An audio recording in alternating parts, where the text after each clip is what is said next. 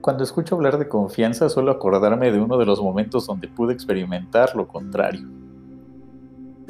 Ya tiene varios años cuando viví en los tempranos veintes. Estaba en las primeras semanas de un nuevo cargo pastoral cuando murió uno de los congregantes de una misión muy pequeña que se reunía en una casa de la colonia Virgencitas, en Ciudad Nezahualcóyotl. Cuando me llamaron y me pidieron que fuera era ya muy de noche, tal vez medianoche o pasadas. Mi padre se ofreció a acompañarme en el auto, así que emprendimos el camino. Llegar era relativamente fácil, pues el camino lo conocíamos medianamente bien aunque no estábamos nada familiarizados con el enjambre de calles que se forman en algunas zonas de Ciudad Neza. Luego de hacer un pequeño servicio decidimos regresar a casa. Y no recuerdo la razón, pero intentamos volver por un camino diferente que parecía sencillo. Pasamos algunas avenidas desconocidas, llegamos al famoso Coyote Rojo de Nesa y seguimos también por unas calles que cada vez se hacían más estrechas.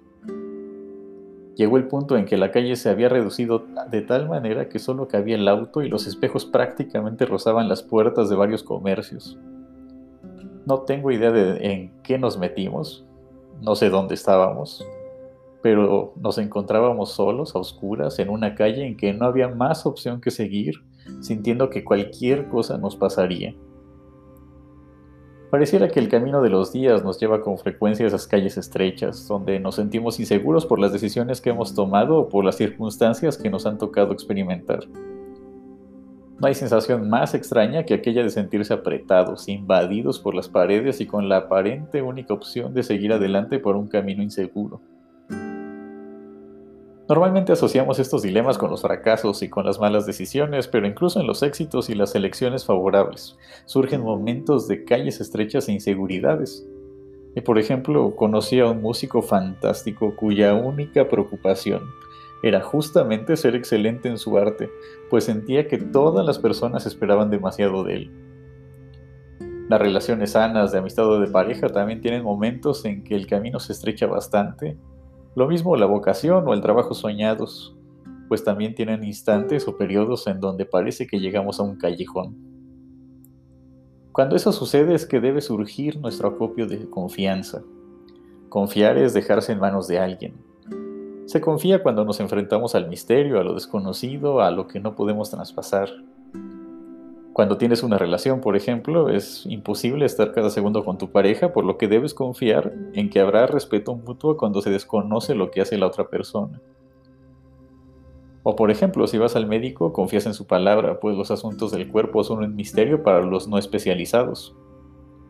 Cuando las calles se hacen estrechas y la oscuridad hace inseguro el camino, es el momento en que nos abandonamos a Dios, quien penetra todo misterio y acompaña en lo desconocido.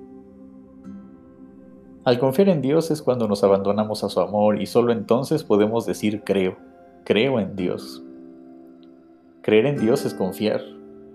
Nuestras afirmaciones de fe dejan de ser un conjunto de palabras abstractas para convertirse en una orientación y en un soporte de vida. Confío, por lo tanto, creo. Creemos en Dios porque confiamos y confiamos cuando las calles estrechan y solo queda abandonarnos a su compañía y a su cuidado.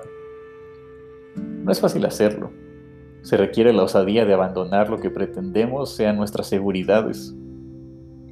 Confiar en el dinero o las propiedades no es el caso de la mayoría de nosotros, pero podría ser que nuestras seguridades las encontremos en la inteligencia o en la astucia, en la popularidad o en la imagen propia o en nuestro talento.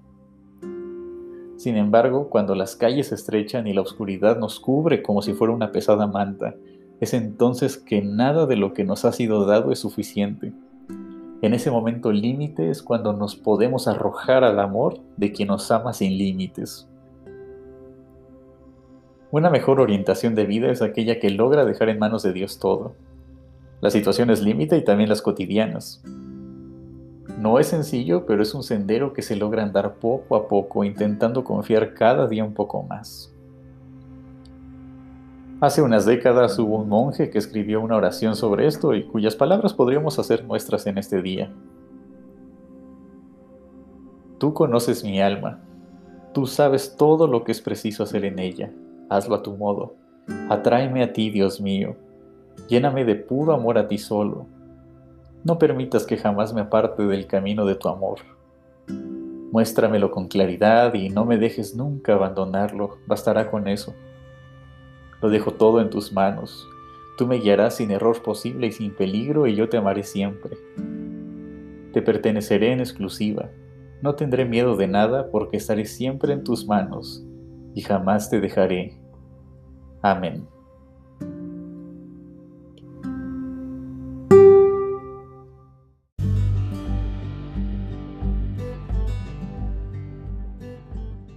Estaciones. Una manera de acompañarnos en el paso de cada día. Que Dios te bendiga y seguimos conectados.